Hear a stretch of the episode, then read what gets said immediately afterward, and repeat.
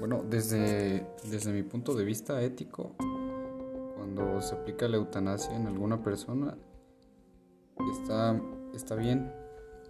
Bueno, yo diría que bien porque es terminar con el sufrimiento de alguna persona o algún animal y es como, ¿cómo se dice?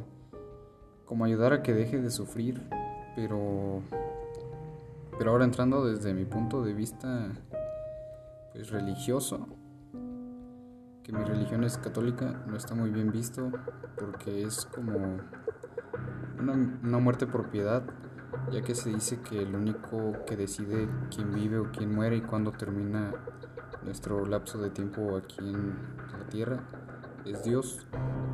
Y si no me equivoco, aquí en México no está permitido practicar la eutanasia. Creo que se menciona en el artículo 312 del Código Penal que dice que impide el suicidio asistido de algún fenómeno terminal y cuenta como delito. Y aquí en México entra mucho la religión debido a que hay muchas personas católicas que dicen frases como Dios te castigará o cosas así. Pero en pocas palabras yo diría que está bien en casos muy, eh, muy extremos porque debemos ponernos en los zapatos de, de las demás personas que tienen que decidir si esa persona vive o muere.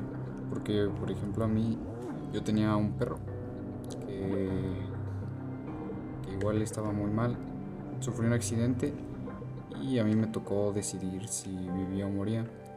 Y pues decidí que era mejor dormirlo porque estaba sufriendo mucho y ahí es donde yo digo que sí aplicaría solo si la persona está sufriendo y sería todo.